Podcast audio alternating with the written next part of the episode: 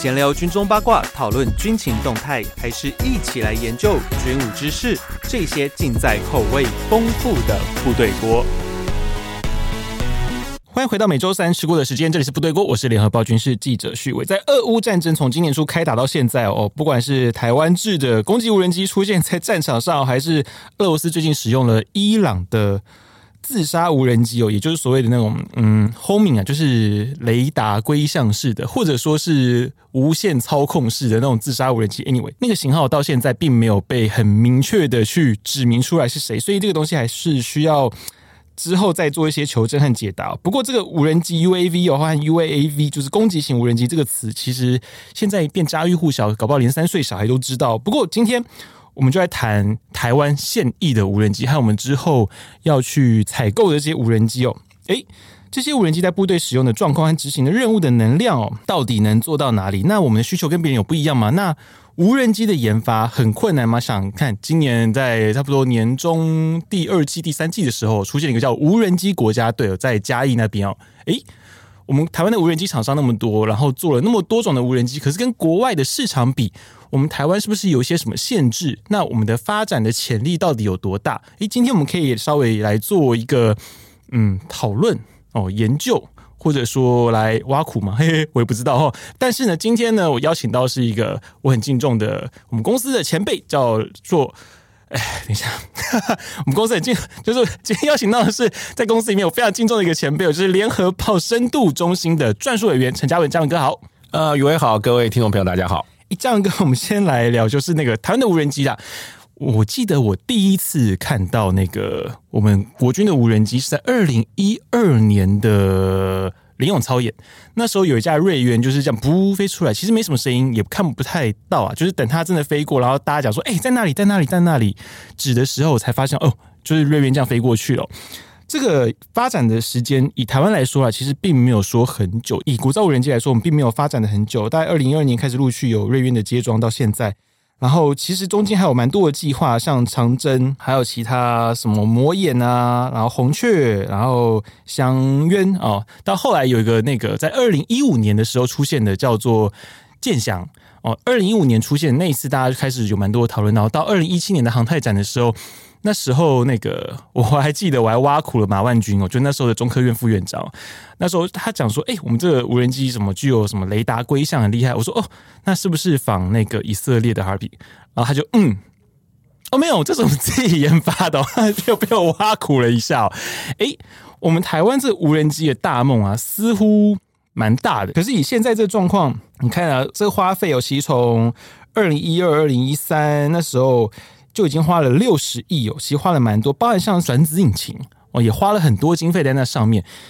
而且那个转子引擎虽然说哦花了一个很多的研发经费，但是它本身诶，它是有专利在身上的。其实转说到转子引擎，我相信很多的听众，如果你有玩车啦，你一定都知道那 R 叉几代哦，就是马自达 Zoom Zoom 哦，这个转子引擎呢，中科院也在研发，不过它就卡到人家的专利权，所以诶，我们这些呃研发上。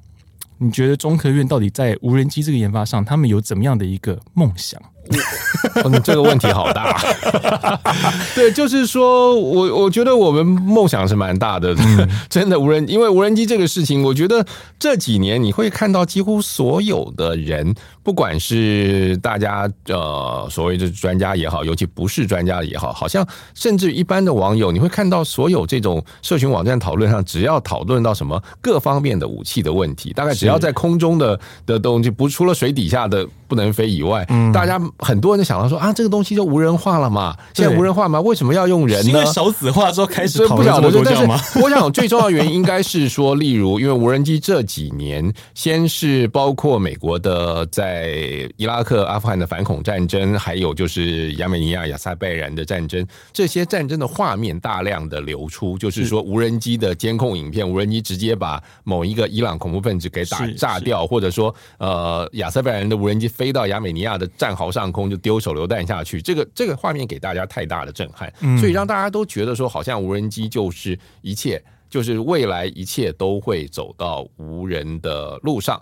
那我想就是说，嗯，长远来看来说，方向是一定会是这样子，就是大家人越来越怕死了，或者说人命越来越珍贵了，所以我们往无人这个方向上走是是合理的，因为也是。技术上越来越进步，就是呃，应该是说，在这种人工智慧的科技，还有就是在宽频的连接上面，是，所以就是说，我们可以操控无人机做出比较精细的动作。以往的人不是不想用无人机，但是以往那个可能他能做的动作很差，或者说他很容易就突贼，容易飞出去飞不回来，或者说以往没有能力把。拍到的东西给立刻传回来，我想这个东西非常的重要。就是说，从前的侦察机，你们大家看到像那个黑猫中队那个时代，侦察机重点就是你要活着飞回来，对对对，底片洗出来，这个是你这趟任务才叫成功。那现在的话，真正如果真的非常要紧的任务的时候，也许我的无人机可以抱着一种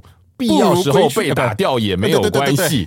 当然最好是不要被打掉了，对，就就你这，而且是重点是他在被打掉以前我就看到了啊，对，这个是非常非常重要的一件事情，就是说在他毁灭之前，我我其实就可以看到他这一趟的任务会到底对面发生了什么事情，那这个会使得指挥官能够看到的东西比以往指挥官多太多了。我想这个是无人科技的最大的价值，但是你说无人机是不是已经？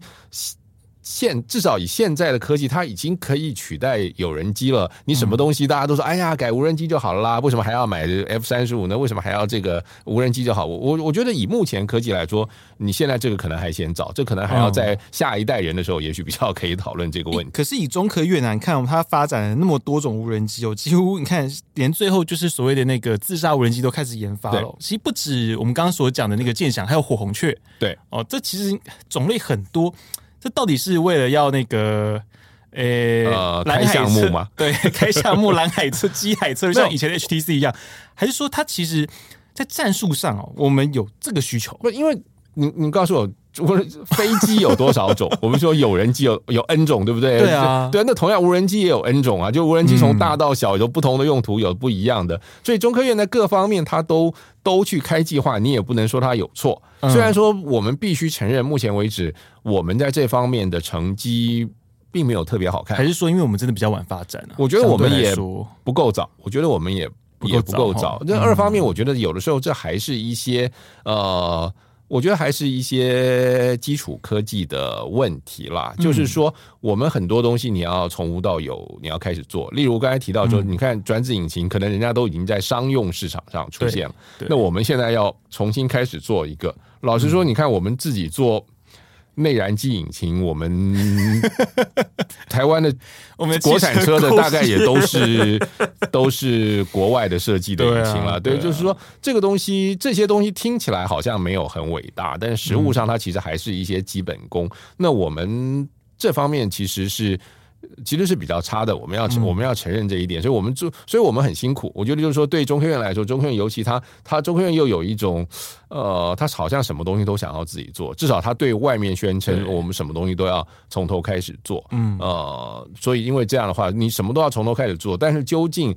中科院究竟人力也受限，人力跟经费都有限，你你不可能期待一个中科院做了所有美国这些军火大厂做的事情。对，而且你想，一个美国军火大厂，美国军火大厂可以卖到全世界，对，然后加上他们的研发经费又很大。如果说他那个案子又美国的这个是我进来的大，这是我们国家做研发的一个困境了。就是说，因为你的市场究竟是是有限的，尤其是。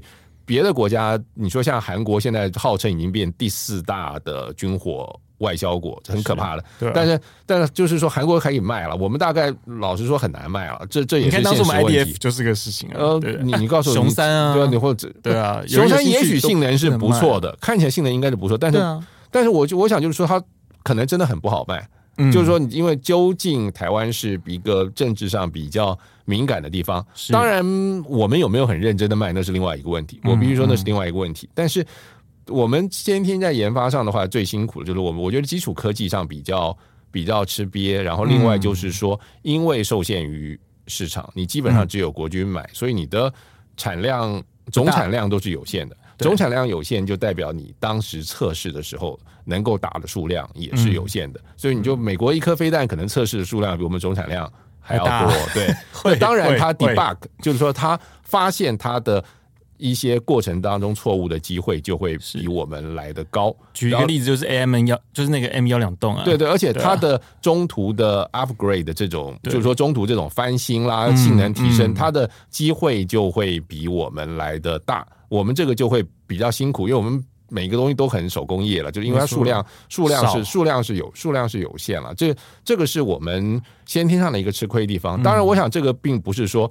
呃，中华民国就完全不应该去研发东西，绝对不是这个意思。但是我们必须要承认，就是说，我们其实，在自研自制上面，我们有一些东西上是先天上是吃亏的，所以也许我们要更应该呃着重在某一些，我觉得就是我们的资源有限，更要着重在某一些的项目，然后这些项目要么是我们可以成为。可以凝聚出一个局部优势，嗯，局部优势，然后最后可以弄得不错。我觉得举一个军火以外的例子，就是台积电了。啊啊啊！对对对，就是说你也很难想象台湾这么小一个地方，然后我们居然台积电加联电占了全世界可能七成以上的的这种晶圆代工的这个这个这个这当然是一个你要感谢。可能当年的一些政府的当主管人员他们的远见，但是但的确我们做出来这个这个东西，这个蛮了不起的。但是你也不太能指望说我们每样都做成。其实当年当年很多建设后来就是失败啊。我们当年也想做汽车工业啊，现在还是不行嘛。对，很多东西都还是就我们当年想做的东西其实蛮多了，但是这个电子业算是做成的。航空工业，航空工业普普啦，也没有 对啊，没有到很糟啊。但就还是受限，就这是先天的。就这是其一，就是说，另外一个就是有的东西，你真的是如果不自己做，就是买不到的东西。那我觉得那个你认命了，大家摸摸鼻子，你就不要考虑这个东西的性价比如何，你就只好去造。我觉得像潜舰，潜舰那种东西，因为你知道你买不到了，我们可以预期那个 IDS 造出来，它不会是性能太好的东西，一定不会是，它绝对不会跟现在世界上一流的浅见性能是一样的，一定没有那么好。对，但是比没有好了。我觉得对我们来说是比没有好，至少做出来对，对，至少要有了，而且至少浅见这种东西是就像忍者一样了，就像他其实就是跑，因为他不是跟人家。光明正大对干，嗯嗯、他就是埋伏，就是偷埋对来阴的那种，对，就就是去 去那个，对对，就是去当痴汉去偷窥啊，就 这种，对对。所以你不，所以你只要有这样一个人存在，其他人就会觉得被骚扰、被威，你的敌人就会被骚扰、被威胁了，就是这样。嗯、那至于这个痴汉的技术到底是不是很好，他偷拍技术是不是真的很好的，另外一回事。会不会，会不会拍照的时候闪光灯还亮？我们再这样讲海军，我们再这样讲下去，海军以后不会让我们去采访了。对，就至少你有嘛，你做出来了。不，我们回头来讲无人机，我觉得整个来看的话，我们要承认，就是无人机这个领域，嗯，我们开始的不算早，真的，我们开始不算早。我们先天条件上，呃，理论上它的技术门槛不是那么高，比起有人战机，或者比起刚才我们说的有一些很多东西，它也许不是那么高，这是实话。那这个你也看到民间也会做出一些东西，像现在据说这个乌克兰人好像也在拿台湾造的无人机去去那种四轴无人机去去丢手榴弹等等，这种东西我想台湾的厂商是造得出来的，是没有问题的。但是但是这种东西最大的一个问题是它其实技术层次很低啊，嗯，这东西全世界大概大部分国家都会做，但到军用你应该会到另一个等级了吧？但至少你刚才讲的那个，你刚才讲那种丢手榴弹那个都很简单，那个东西其实。难听一点，就你拿你们家的大，你的空拍机大一点也可以做的东西，对，你可以去丢榨菜嘛，对不对？大陆人就在干这种，干这个。对，其实我们的那个基本上比那个大概差不多等级的东西了。对，但是就这个等级，其实这个等级，你说这个等级算不算军用科技？它其实大概不符合我们想象中军用科技那么那么尖端。但是当然，不尖端的东西不代表不能用来打仗。没错，没错，而且其实这样，刚刚我们聊那么多，也也必须要讲了。其实全世界最强的真丝无人机，大概就大疆吧。这是个尴尬，对对，就是说这个事情，这是一个尴尬的问题，就是说，因为大疆占了那么大的市场之后，我们可以造出跟大疆同等级的东西，但是你不一定能杀到它那么低的价钱，因为它的量实在是太大。没错，而且很好玩，就是。大家反而都在用，用到到后来还被抗议说：“哎、欸，我们是不是不应该用大疆了？”对，因为你不是这是个尴尬，这种问题你也不止在 台湾出现，你甚至在你其实现在是开始在一些欧美国家，至少在美国开始也有人会去质疑这种问题，因为大家都怀疑说他会不会把资讯资安的问题，虽然。卖到了那么，已经卖出了那么多个，有没有能力做这种事？我是有一点怀疑了。但是你不能完全排除排除掉这种顾虑，而且因为你大疆的无人机，你你买了之后你是要登记，要去所谓的启动，所以他说不定登记的人就会知道，他就会去。呃，也许他也许就可以反追踪哦，这个是被台湾的国防部买去的哦，真的，我们就特别去启动这个机器的，也也许做得到。对啊，我觉得就是说技术上不是完全没有可能性，嗯，当然也不是没有困难度，不是像想象那么简单，但是但是不是，所以所以我觉得我们要同意，就是说呃，公家机关或者什么，你你是应该要多一些顾虑，要考虑去。呃，爱用国货啦，或者是什么？但是我觉得你没有办法避免的，就是你的国货的 CP 值一定会比较差啊。对，这个这个这个没有办法。你就看到那个为什么那个 Made in China 的产品会卖遍全世界？我觉得，我觉得道理是一样的。我们刚刚讲到 CP 值的问题，我们就要提到这个东西到底耐不耐用哦。不过说到这个，我们先讲到已经。服役最久的叫瑞渊无人机哦，其实像前一阵子我也有去屏东采访过，就是海军的无人机征收大队嘛，他们就有展示他们的那无人机一些操作。然后这样之前的春巡其实也有展示过，包含像红雀都有都有做现场的展示。不过这个陆军最早啦，是陆军在使用瑞渊无人机哦。那时候到一零六年的九月呢，就移交给了海军。但是中间其实有蛮多的故事哦，因为我过去听到了是在陆军还在使用它的时候，就有被一些厂商有 complain 说，哎，怎么陆军一天到晚都在摔飞机？可是到了海军之后呢，哎，其实。这个事件还是有持续在发生。我们先帮大家点一下，就过去到底瑞渊摔了多少？就以账面上的来说，其实目前总共摔了一二三四五六七八九，总共摔了十架。最后一次是在一百一十年的五月的时候，在台东太麻里有失事哦。那最早一次呢，是在一零一年的三月七号，在换装训练的时候，导控需要脱锁坠海。不过那一次比较明显的是人为的因素啊。虽然说大家都会讲说啊，一定都是什么机械故障什么，因为。中科院会讲说，这个哦，你们人为哦哦，你们操作实在是不熟练。然后到了军种的时候呢，就会说你中科院的东西明明就不稳定，没办法了。这种公说公有理是这样子了，公说公有理哦，婆说婆有理，到底谁有理？我们今天呃也无法来评评理啊，因为 其实很多事情你也不知道到底怎么样。但我们就以现场。我们就以那个不是现场了，就是我们以我们资料上所看到的，他写的一些理由其实很多啦，就转速异常啦，哦，节温器故障啊，导航仪表失效啊什么的，哦，其实理由真的很多。到底这个是素质飞行员素质不好吗？机械稳定性吗？还是诶无线电传输？其实这有时候常会是一个这个还是回到我们最早讲的，我觉得这也很多东西你就是过程中的一个 debug，嗯，而且。我我我想第一个是无人机，它的失事率比有人机高，我觉得是很正常的吧？对，因为一方面它少一个人，哎，人再怎么说，这个上帝造出来的东西还是至今可能。最优秀的电脑，最完美的东西，对对对，对，驾驶员还是，然后你不坐在驾驶舱里面，你的那个不管你说现在有环境荧幕有什么，我觉得你的那种对于状况的控制，你还是没有办法跟真正坐在里面相比。而且更重要的是，因为这个东西没有人了，它摔下来不会要不会抚恤，没有那么多问题，所以你在设计上可以在安全裕度上设计的比较低，这比较低就代表。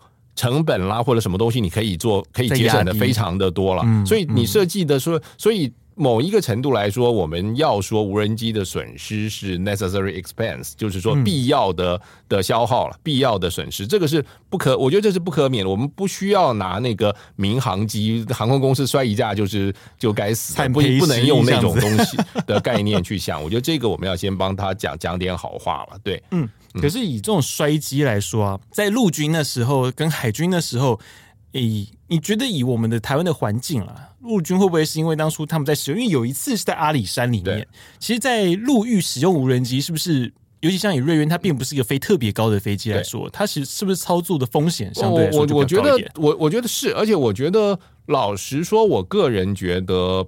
瑞渊从陆军移到海军，这算是这几年国防部做的蛮英明的一件事情。因为我觉得，就是第一个是你在陆地上面，尤其是有地形起伏的地方，嗯、低空飞无人机其实本来就很危险。定义型的哦，对，低空的飞行本来就是很危险，嗯、碰到云雾更危险。是有人机都很危险的时候，无人机更危险。而且，你今天我们想象得到，你现在大家想象得到的那些，你看到的无人机很有效的环境，在阿富汗、在伊拉克、在呃乌克兰的等等，我们看到都是有影片的，所以都代表我们看到都是好天气。是。对，那好天气的时候当然是 OK，平坦地 OK，嗯，但是你可以，你你觉得你能不能想象说一个在呃台湾的冬天，整个台湾的上中央山脉上面都是雾的时候，那个时候拍飞无人机，我觉得那个时候飞有人机都很恐怖，而且飞不到一万尺，飞得很低，对对对，所以基本上来说，这本来就是一个很玩命的事情，而且另外就是说，我们本来的陆军对于。这个无人机造出来，它的角色是什么？我觉得那是一个蛮奇怪的角色。它本来角色似乎。似乎是炮兵的前关，就有点类似从前炮兵。从前陆航有那个定义机飞那个 O O one O one O one 或者是那种 U 六那种飞机，好像是那样的。对，可是如果第一个那个东西已经淘汰很久了，基本上你就觉得不是那个。听众如果不知道 O one 是什么东西的话，就是那个民航机有个叫 Cessna，对对对，一七二那种小飞机，小飞机，它就是在往底下往下看底下的那种。可是对这这个就是说那种东西在现在战场有没有存活性？现在都没有在用这个东西，现在有很多刺针呢。对啊，对，所以所以就是说这个东西不是已经不太能那么适用，而且另外一个是我们本来先前陆航在哪里？太马里。哦，太马里对，还有呢，现在还是用不是本来在太马里还有呢，好像没有，没有，我们没有听过。虽然说瑞渊它的操纵是一个，也是一个拖车可以拉着跑的，它理论上它的跑道也比一般的飞机短，没有错。可是从前陆军有没有跟我们操演过？他随便拉到某一条马路上，这个马路只要旁边没有电线，指示一点，他就操作了，没有，没有。所以就是说，他基本上好像他把它它的变成跟它的。陆航这些直升机啊，它是用固定的基地，嗯，在在运作的，甚至于陆航直升机每年汉光还要表演一下，找一块空地就要去降落。是，最渊没有做这种事。那换句话说，你做的完全是一个定义的的普通的飞机的这种事情。嗯，你就有有必要做这样的事情吗？你就你尤其你的前关，前关你应该是一个给现场，至少是作战区在使用，甚至是搞不好是更应该是。旅级甚至营级，我就希望能够看到我的前面，然后我就要求炮兵，对，所以应该要比较基层。嗯、那相对来说，那好像瑞渊又太高大上了，它又太大了，它它它它需要的后勤设施，以他的航程来说，它好像太广，所以我觉得它一方面就是说它在一个。不很不友善，很容易失事的环境操作。二方面就是，我觉得它本身的角色定位，至少就我们局外人来看，我会觉得这个角色的定位有点有点奇怪。是，就是说，感觉上陆军的的炮兵前官需要的不是那样的一个东西。嗯，对，不是那样一个半大不小的东西。那现在拿过来给海军用，我觉得反而是比相对来说是。比较合理的，我觉得是比较，就他他就做一个近岸的侦巡，就是例如说，嗯、呃，以八月来说，就是对八月他应该有用到很多了，蛮、嗯、多的，对对对，嗯。嗯。可是我觉得军方这份军方这一次其实海军倒没有很努力的去强调瑞渊的角色，但是我们相信实物上来说，很多时候瑞渊一定会去，一定有派瑞渊去做这种事情。嗯、因为那天在那几天在屏东的那个恒春呐，就恒春机场，对，就蛮多人去拍的，因为他其实飞得蛮轻，还飞到故障嘛。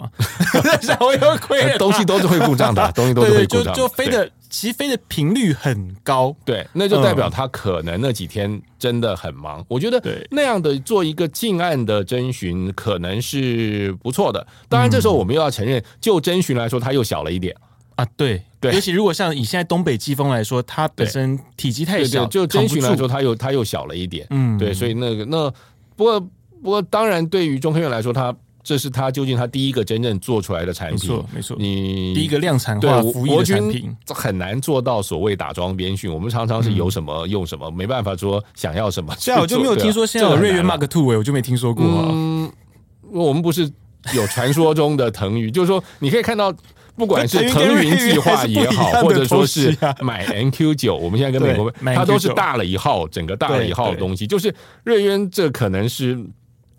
呃，当然，确实的情况，我们可能要嗯看看海军他接下来要他未来要没有后续的建案了，嗯、对，嗯、这样会比较可以确定，就是说将来的我们想要的无人机，海域侦巡的无人机会会是什么样子？因为你不能否认，瑞渊其实对海军来说，它是一个现成的东西，嗯、就是加减用的那种东西，哦、加加减用的概 念。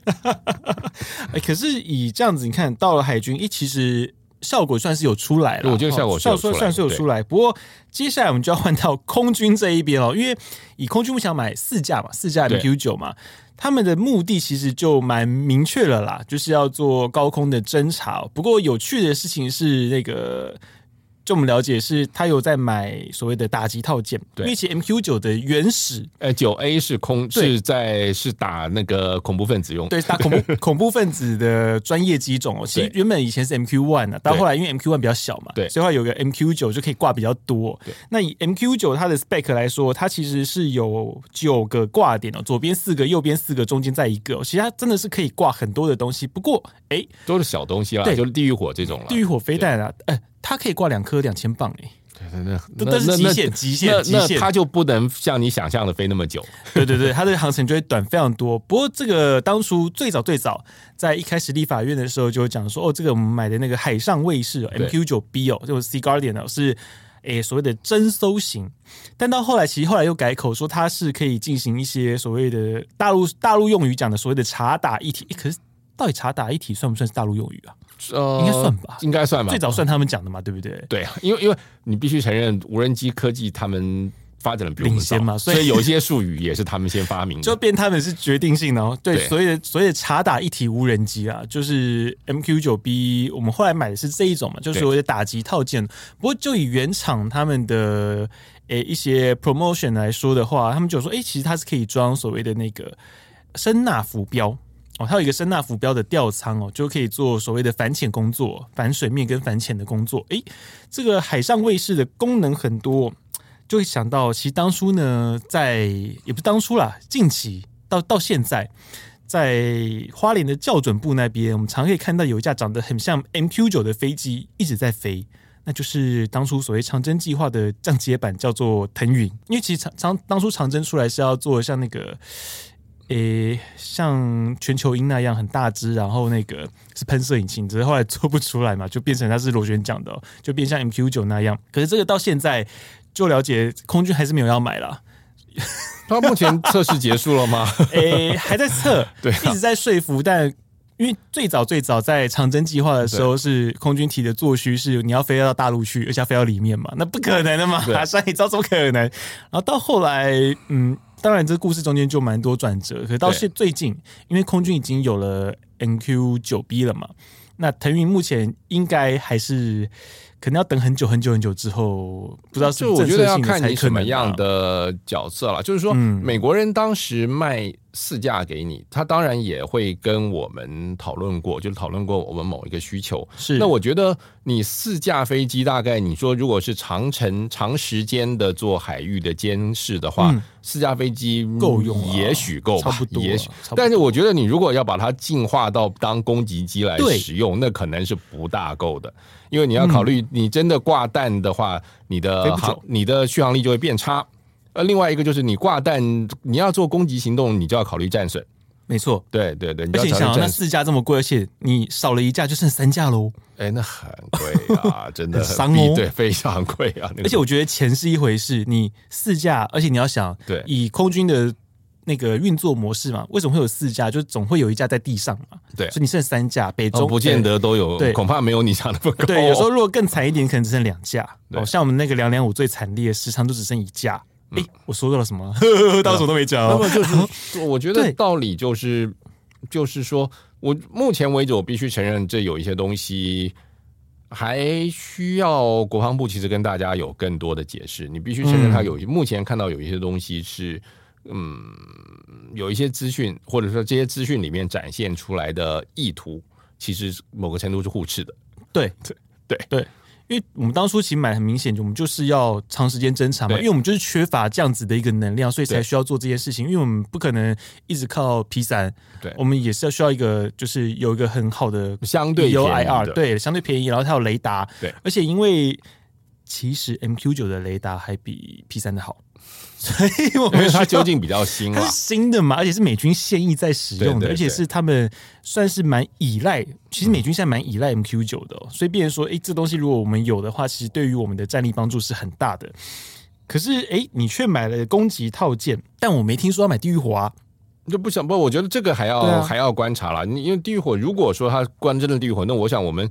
军方地狱火很多，你跟空军跟陆军盘一下总是有吧？哦，也是，也是，对，但还是你是要声纳，对对对。当然，这个有这有另外一个问题，就如果真的要做这些东西，它都会碰到我们现在的海军跟陆军的职权。嗯，这时候军种的协同、嗯、任务的协同会变得更重要。这个部分的话，可能也需要一定程度的磨合。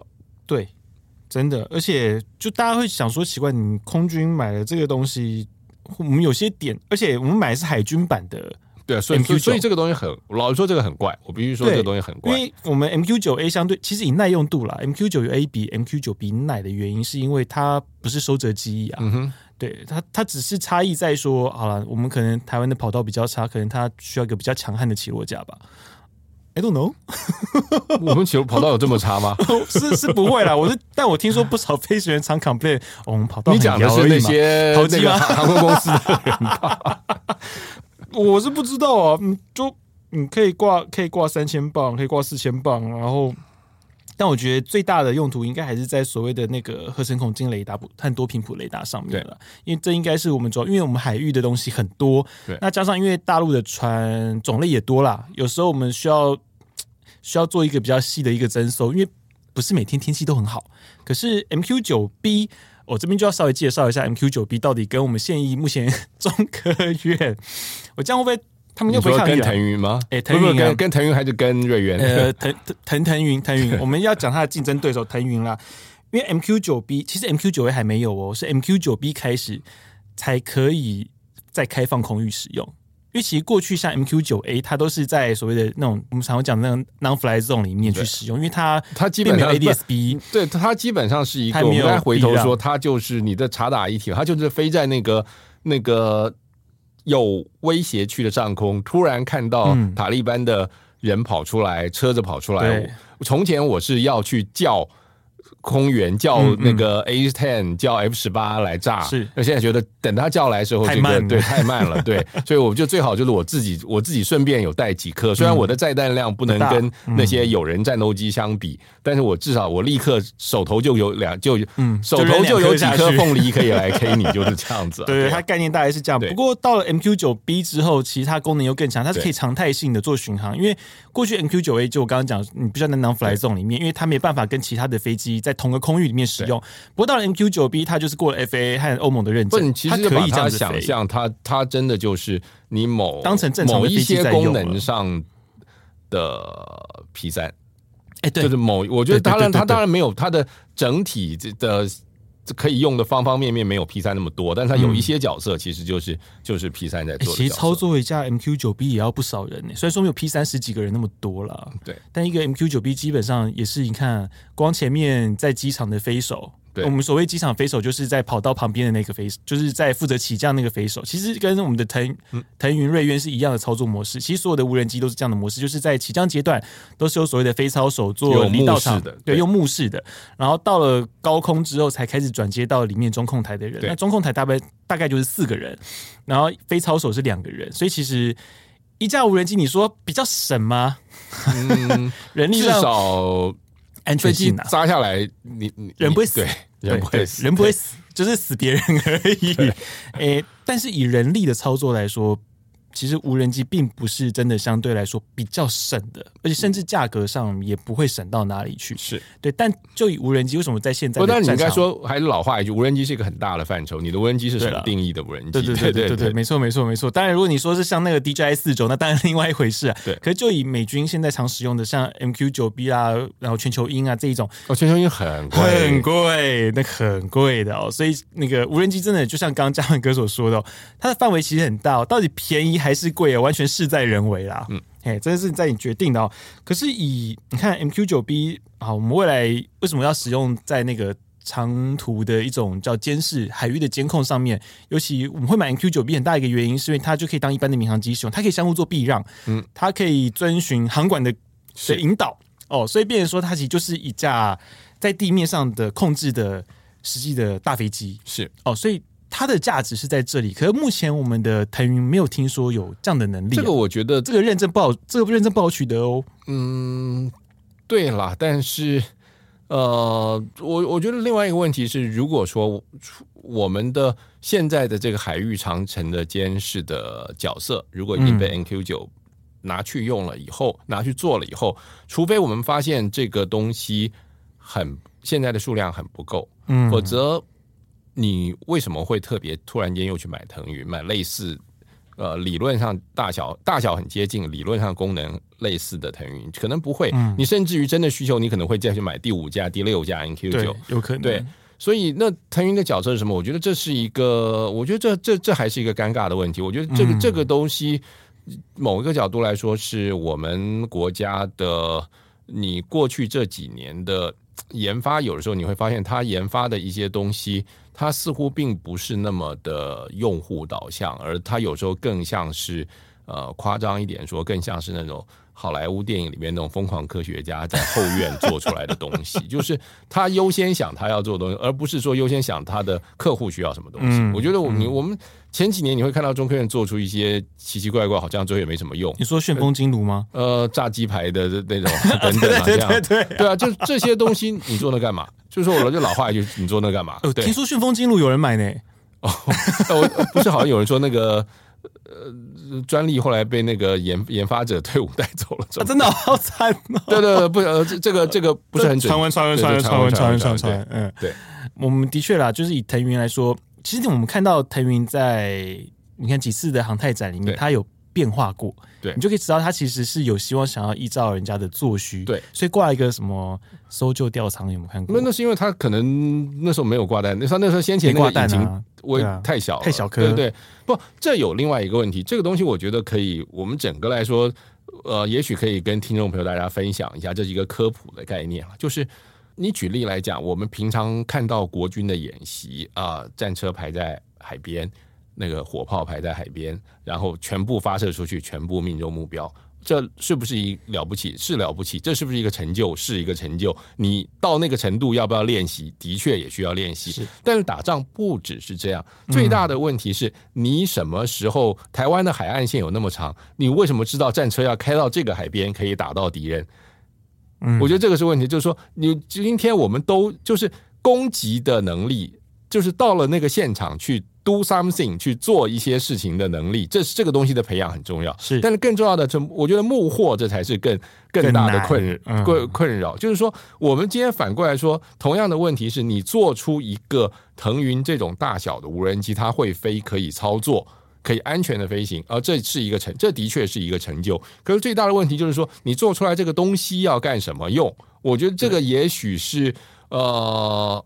更需要想得清楚的事情，我觉得是更，尤其是相对来讲很不幸的，就是我们相对是一个整体来说预算上没有那么多的国家，我们不是美举国，不没有那个 DARPA，没有那种做出一些很疯，他可以去花钱做一些短时间内没有太大的看不出太大的回收的的计划。我觉得对台湾来说，我们没有办法。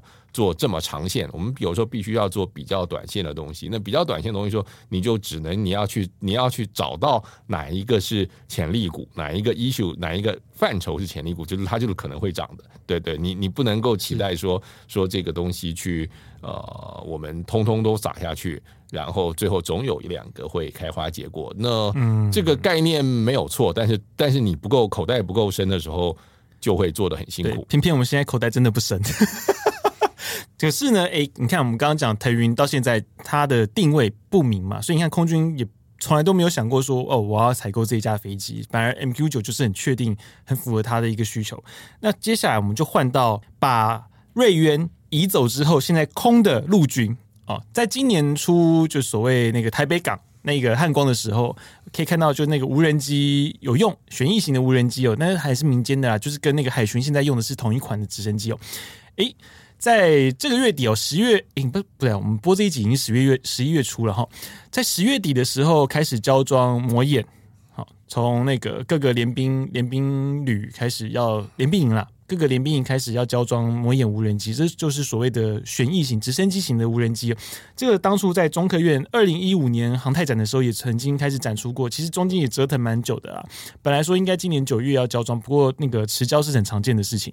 那个在十月底的时候开始交装到各个联兵营了，逐步就会开始做一些换装的动作。可我们就来聊一下这个直升机型的魔眼会不会在未来就是比较符合联兵营的运作，他们的作战需求。你觉得呢？这个我觉得看看吧，我觉得我我不是那么的 悲观，没有没有也没有到那么悲观，但我就 我我至少以过前进观测来说啊，会不会这种旋翼型的无人机比较符合我们本岛作战的需求？可是我觉得也很难讲。我觉得第一个是说。就是我们回头来说的话，嗯，呃，那我们其实红雀，你某个程度也是类似的，红雀更小一点，海陆就在用红雀，对，那结果老我们现在陆军没有用红雀，但是我想就是美国人其实在这个 level，他也是用 Raven 啊，渡鸦呢，他也是这种手抛的小型的，就是说很奇特的是，美军似乎比较少用这种。呃，类似这种大疆这种造型的，对对对，你说四轴那种无人机，对，我不，不晓得为什么，但我觉得这个东西这是一个蛮有趣的现象，说不定不一定美国人做就是对的。我觉得你四轴那个，嗯、当然四轴在乌克兰就很好用啊，对，就就对它它是很好用啊，就是说，因为所有的呃，其实战场是最好的一个检验，没错。东西好不好用的，所以我觉得，如果说以我们想想象中，它就是做一个营级的单位，给营长做前进观测，他不太需要过分的远，他可能需要，也许最多给他自己的迫击炮，甚至是最多是申请到炮兵营的野战炮兵的那种，他其实不需要深入非常非常远。那我觉得你现在那种四轴无人机的大小。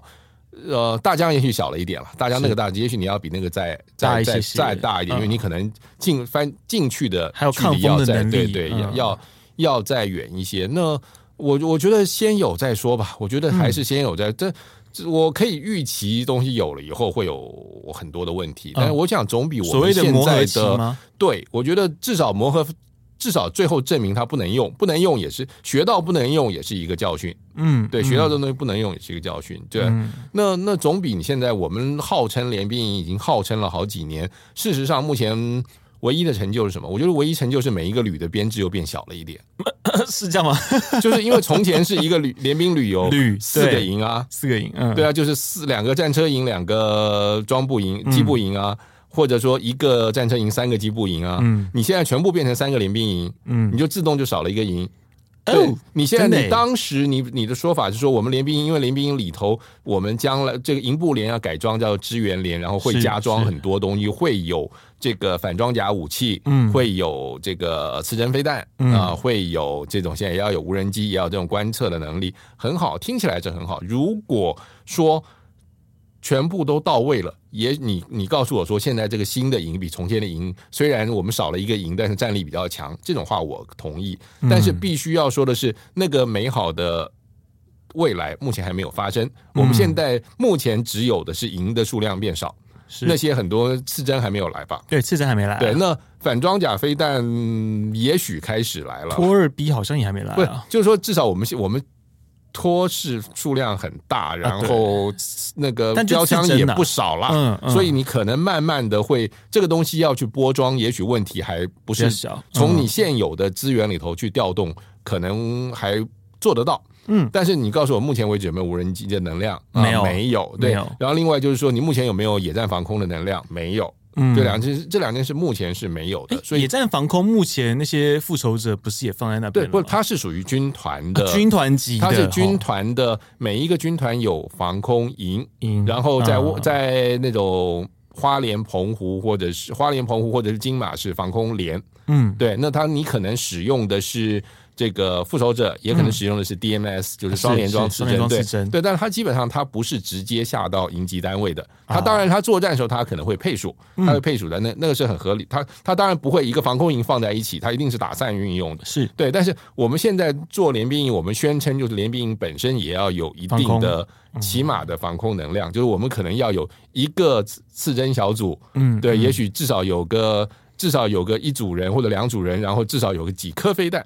嗯，对，几颗加起来，呃，联兵营很多，加起来就数量也不小了。对对，就是说那种这个东西是要有的，但至少我们必须承认，这东西目前为止还没有。嗯、对，对那我觉得无人机也是目前为止还没有。那我不晓得无人机，你今天来说，因为魔眼这个东西，当然先前有一些媒体报道，媒体报道其实唱衰的也不少了。老实说实话了。啊啊、然后有一些立委现在这么讲，当然立委。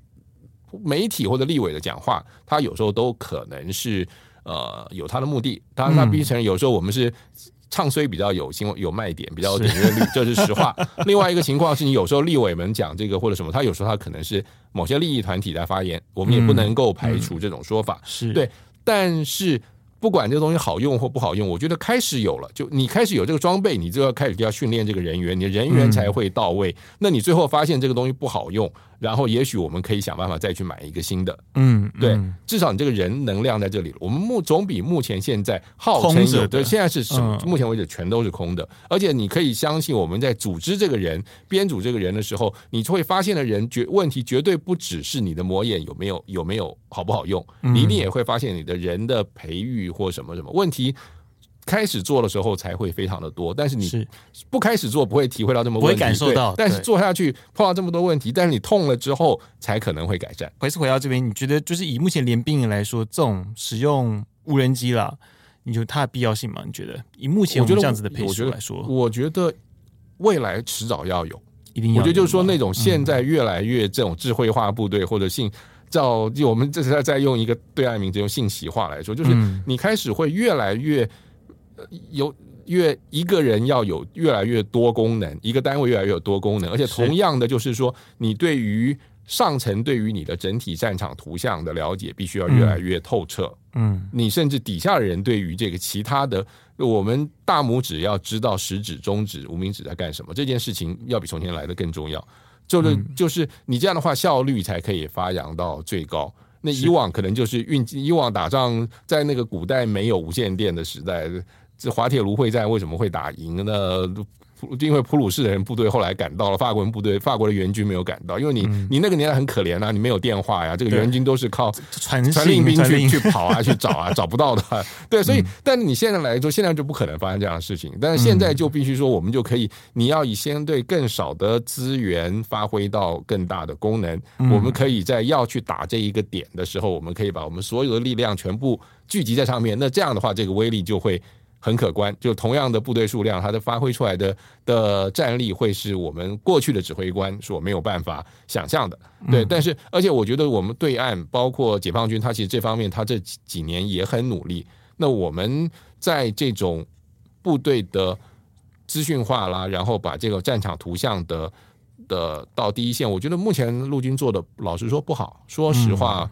还有蛮大的空间，对这个事情的话，像我们这个我们的另外老朋友，像杰仲杰老师，他其实会很常提到这样一个事情，就是我们在真的在这个呃这种就是像现在这些 link 这 link 多少 link 十六这这一类的，包括什么本来的博胜案啦这样的这种案子这种事情，会看到我们海空军这方面做的已经不错了，嗯，陆军真的还有。加强的空间，真的还有加强的空间，而且另外，甚至我觉得进一步要想的就是说，呃，联兵营七个联兵旅加上官职部有二十三个联兵营，对，那联兵营之外呢，我们现在并不是所有的部队都已经改造成了联兵营。啊，对，就是你包括呃华东。嗯，就没有，澎湖没有改，澎湖没有，没有，澎湖没有，金马没有。那你将来要不要呢？或者说他不改成联兵营的话，他需不需要也要把这种战场的资讯化的程度下到营级，甚至更往下呢？我们现在目前本岛这样做，是不是外岛他们也应该要这样做，对不对？对，但是这个都很花钱啦，就是这种东西都很花，都是都是都是要做的。就是我们整体来说，我们注定要打的是一场。比人家少的战争，人数比人家少战争，嗯、那所以我们的话，一个人当两个人用，三个人用的情的，必须要做的比人家更好。所以我们在这种战场资讯化等等，都必须要必须要做的更好。我觉得，但是这个东西其实都是呃一很花钱了，而且它的建制过程也会要付出很多的的心力。这个我想没有没有办法避免，但是我觉得必须要做。我觉得必须要做，不做的话，你就只拖更长而已。对，你就是。看起来好看，你实物上你就是像、嗯、你就像绿营绿营八旗一样，跟 跟现实越来越远，更甚至于说，我觉得。呃，难听一点讲，你会看到网络上等等很多人、很多网友，他提到国军，他很习惯性的奚落啊、嗯、瞧不起啊，不可能怎么样？我觉得那个很重要的一个原因就是，我们的确在，尤其是在地面部队的装备或者说是训练或者是观念上面，有一些东西，它的确是我们还活在。呃，我们的爸爸那一辈的的的那 的那，甚至我们的爷爷那个时候的那种的那样的一个一一个战争的状态，那你就很难很难避免其他的人会大家会自动的唱衰你。当然，这种唱衰不一定是客观公正的，它真的不一定是客观公正的。但是，我觉得，嗯，没有办法避免。你甚至于来看，我觉得你真的可以看得出来，这种抱怨。其实，在海空军的退伍人员里很少啊，陆军真的很多，陆军真的很多。对，我觉得那那是不是就是说，呃，我们。勤俭建军的这个优良美德可以有一点点调整的空间，是是对。是。哦。可是刚刚那个嘉文哥有提到说，就是大陆其实现在对信息化作战很在很在加强，其实无人机他们的厂商哦，可以说真的非常的多，做了品种那个无人机，对对对，那个到那航展非常可怕，对。尤其像今年可惜啊，珠海航展没办法去哦，那个那个航展里面那个无人机唰，那个量之可怕哦，我们就要谈到我们今年八月成立一个叫无人机国家队，在。以前所谓嘉义体大那个校区哦，现在变成一个无人机国家队的一个园区哦。诶，这个背后的意涵哦，还是说这个无人机未来会不会是一个商机哦？不过就目前以现役来说，目前有效的系统在松山机场是唯一有效系统，然后高雄呢还在测试，那其他地方目前。要建制的都还在测试当中了，尤其以金门，因为好像优先以金马那边要优先来做配发嘛。但目前听说啦，那个我我只讲听说好不好？那个腰子部哈，那个有好几套系统在做竞争，但以目前中科院的系统算是比较成绩高一点哦。其他的系统目前来说都还需要再加把劲啊，因为以国造的系统来说，目前效果都不是很好。哦，我就直接这样讲了，就其实效果并不是很好，目前都还是以进口的系统，因为毕竟他们有很多战场上的应用啊那些的，所以相对他们是有一个现成的很完整的一个成效在那边。那可是我就想跟教文哥请教，就是这种无人机，我们现在都已经弄一个国家队的那么在这边了，这个趋势来说啊，对于我们的产业界，我们我们到底会不会说，哎，这未来就是一个很蓬勃发展的产业，还是说？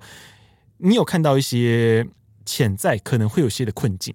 你觉得潜在困境就是在商业市场上，你有一个已经非常庞大的大疆。嗯，我觉得那个问题大疆真的很大哎。嗯，那个问题就跟我觉得就跟中国大陆现在还要做这个 C 九幺九，他做那个客机想要去，你要去跟空中巴士和波音对干一样，你会很辛苦，你会很辛苦。我不敢说一定不会成功，但是你会很辛苦。对那个。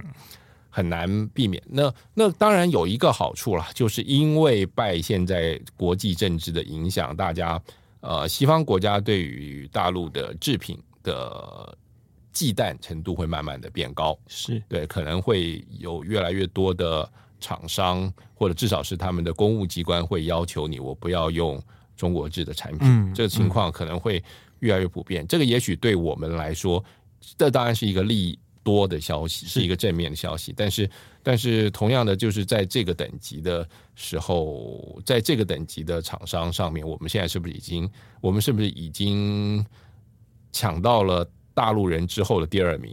所以大陆人第一名一被限制，我们就可以卡到位。我觉得恐怕没有那么的乐观，恐怕没有那么乐观。但但你现在要开始做。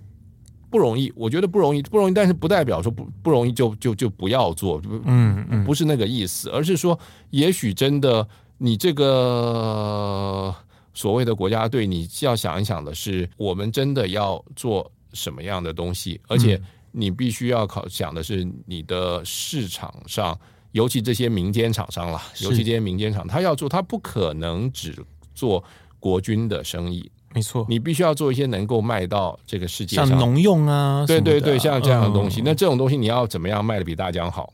呃，或者是其他的现有的世界上其他外国的产品好？那个嗯，蛮辛苦。我觉得老实说，那个真的很辛苦，但是也没有别的路走。我觉得也没有别的路走。你你你真的要做这个产业的话，你就就就就只能够从这个这个方向上。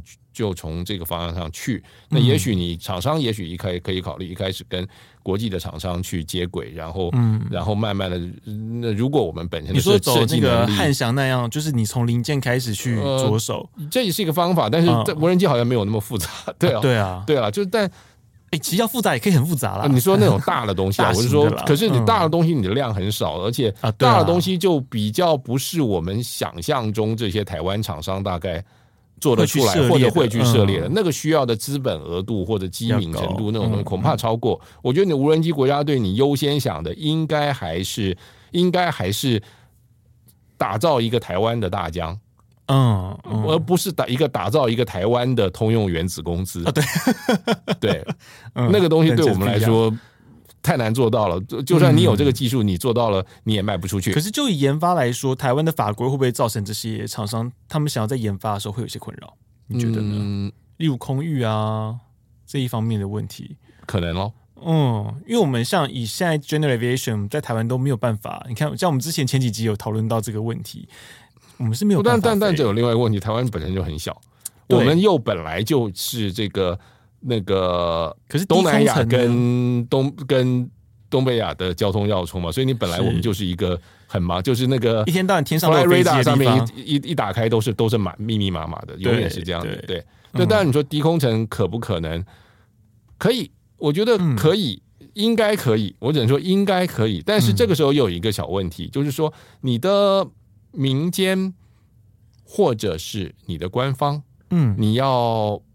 承受一件事情，就是你如果真的这样的话，你就总有一天你就会看到一个新闻，某一个台湾版大疆，嗯，我们的制造的什么不小心对砸到民宅啊，砸到什么，那个是很容易发生的事情啊。对，对，就是说你如果真的无人机普遍使用，那很容易发生的事情。嗯，对对对，砸到对，那那就是说我们自己要都要去学习去体会，如果真的无人机。以后大量的商用使用的时候，这种东西也没有办法避免。就跟我们现在已经很习惯使用汽车、火车，但是我们每年其实会有很多人因为交通事故走掉，是对。但是我们现在觉得这是 necessary expense，这是合理的付出，没有办法避免的。嗯，就跟同样的，我们现在不追求那个新冠肺炎的清零，但我们每天还是有几十个人死掉。对对对对，加起来一年也蛮可怕，每天都一两都好几万在确诊嘛。对，每年有事，对对对。那但是慢慢大家大家觉得这个东西是可以忍受的。你为了社会的那种，对，那当然你就看到大陆就比较还比较神勇一点，他还在坚持要继续 行动态清零。对，可是那个东西大概是搞到民怨沸腾了，你不 对啊？当然表面上没办法沸腾，但是大家都知道私底下都暗潮汹涌。对，那就是同样道理，就是说你要无我们希望无人机进入我们的世界，变成我们变成一个无人机大国。那这个东西不只是说我们弄一个所谓的园区，政嗯，种种去剪彩，你恐怕就是第一个，你的法真的是你都要有够多的法规松绑，然后你可能要有政府的补助，啊，补助这东西其实相对可能还是最容易做到的。补助之外，你要法规的松绑，你甚至就是说，我觉得民间的整个社会的接受度，我觉得这个东西都存在，民间接受，你要承受。这个新的产品在带给你方便的同时，它也会带给你一些意外，或者带给你一些损失，这是没有办法避免。这东西我们要去就就你要去接受这个。然后另外的发展上，就是说，就是你不能够台湾队不能够只以在台湾内部为开心，是对你必须要去做一个是在世界上卖得掉的东西，而不是说做，而不是说做一个只有我们自己好开心。就是我想举一个。蛮恶毒，但是很实际的例子，就你不能再做高端，对，就你不能再做高端，就这是 最现实的话，就是千万不要再出现一个高端，就是要跟国际竞争呢。对，就你必须要做一个卖得掉的东西，嗯，对你必须要做一个国际可以承认的。那当然，高端有个问题，就是他后来就算国际承认，他可能那个价格他是卖不掉的。对对对，这是一件可怕的事情。那那他当然还没有走到那个地步，他他就他就更快就夭折掉了。对，但是我觉得就是我们这些年。政府非常喜欢在各方面的产业方方面面上都非常喜欢强调我们要组国家队，我们组国家队去打世界杯，很好，这个观念绝对是正确的。但是怎么样组国家队，怎么样去打世界杯，我我我觉得在口号之外，政府要做的东西还很多，而且千万不要把口号当成组国家队的重点。好，非常谢谢嘉文哥今天来我们节目，就是来谈。整个无人机哦，从当初一开始，二零一二年左右，中科院开始逐步的就是曝光之后，然后从陆军的瑞渊移到海军哦，到再接下来就是我们到空军现在要使用的，将来啦，将来要使用的 MQ 九 B，到现在陆军刚接装的魔眼无人机，然后最后谈到。就是整个无人机国家队对台湾未来到底我们的产业发展有没有什么愿景，或者说它的瓶颈在什么地方？我们我们做一个完整的一个探讨。那部队过，我们非常感谢你的收听，我们是每个礼拜三更新。如果你喜欢我们节目的话呢，也欢迎您订阅、分享给您的朋友，并且惠赐我们五星的好评。另外，在我们可爱的下面连接呢，其实今天我差点就要讲到很要命的东西，因为其实无人机这个产业在台湾，因为毕竟它有政府的一些政策的主主导啊，所以其实相对它有蛮多。一些爱恨情仇的纠葛，所以 我刚刚差点又讲到一些我可能需要大家抖内我安家费的事情哦。呃，不过呢，我们下面的呃 Podcast 的连接页还是有可爱的抖内连接，如果大家喜欢的话呢，也欢迎抖内小弟我哦。但虽然说我不会拿到那个钱，但是我们公司进账的哦。那另外呢，在我们联合报的那个数位版啊，最近嘉文哥也写了很多。哎，你最近写了是哪一些？我们其实刚刚才写了那个呃，配合中共二十大的这种二十大的系列，对的那种人事上，嗯、就是说。当然，今年习近平的最大特色就是他打破了很多的规矩，他自己打破了规矩，他底下那些人你也证实说，呃，原来大家这么多年来中共的那种七上八下啦，或者不连任，都是可以打破的，那种东西都是可以打破的，对对对，而且你都发现说，我我觉得引用我们另外那个大陆中心的陈延桥延桥哥的写法，我觉得。他讲一句话，是我觉得我最同意的，就是说，其实你这次不要讲什么团派、什么派、什么派，重点就是只有对习近平忠诚才是派。没错，对对对对。那好，那我们现在我自己回头，我们这次做的是，就是说，对于这一次的。呃，新的军中央军委会的七人小组，嗯、它的组成为什么会是这个样子？它的新成员的来源是什么？因为大家很多人看到有呃，像是何卫东，他是一个突然间跳上来当副主席的，嗯、然后像包括有立法委员就说，因为他是从前三十一集团军驻福建的，所以跟习近平有。关系，嗯那我觉得是不是因为这个因素？是不是说因为他是这个？因为习近平过去也在福建当这个省长啊，当先前当这个跟福建有关系，好像都可以升天。对，是不是因为跟福建有关系？对，是不是？我们我们要卖关子，要卖关子哦。对对对，是不是这样？还有呢，另外就是说，就是说大陆的话，他们这有一个特色，每个领导人他因为后会都会当中央军委会主席嘛，他都会带一个他的秘书，嗯，带那个那个秘书就直接下去当他的总管，当中央军委会的办公厅主任。那办公厅主任这个时候，他本来是个文人，他突然间就变穿军服了。对。对对对，就例如说，如果明天我们范林家范那个总编去当这个中央军委会主席，他就把你带去了，然后你就突然间变军，你就不用你就不用像现在每天这种穿军服，像一个军服控一样，就可以真的穿 军服。我觉得真的穿军服，对对，就突然间，而且你不是从少尉干起，你就突然间干大校，这很诡异。对，那那这种事情在解放军其实比较长了，其实还是说共产体制就是会这样？我不敢说共产体制，或者解放军的体制。你从大陆。中华民国大陆时代有时候也有了，从现在是不可能发生。我们现在人事是很固定的，对。但是像这种事，你就会看说，那我们从邓小平，从呃江泽民，从胡锦涛到现在的习近平，他们带进中央军委会的大总管是谁？那这几个大总管后来的下场有什么不一样？其实我们就会发现，就是习近平的大总管跟前面几个主子带进来的总管，呃，发展情况有一些落差。而且这从这几个人的落差里头，就可以看出这几个人他们对于解放军控制强度的不一样啊！哎，这个我觉得大家可以值得，现在还是八百八了哈，一年八百八，大家还是可以值得花钱。你知道，好的文章就是需要大家的支持，就可以继续的创作。就像很多那个 YouTuber 常常都会讲说，欢迎大家抖内哦，这样子我才可以持续创作，就是一样的事情哦。好，我们非常谢谢嘉伦哥今天来我们节目，那我们下周三见喽，拜拜，拜拜。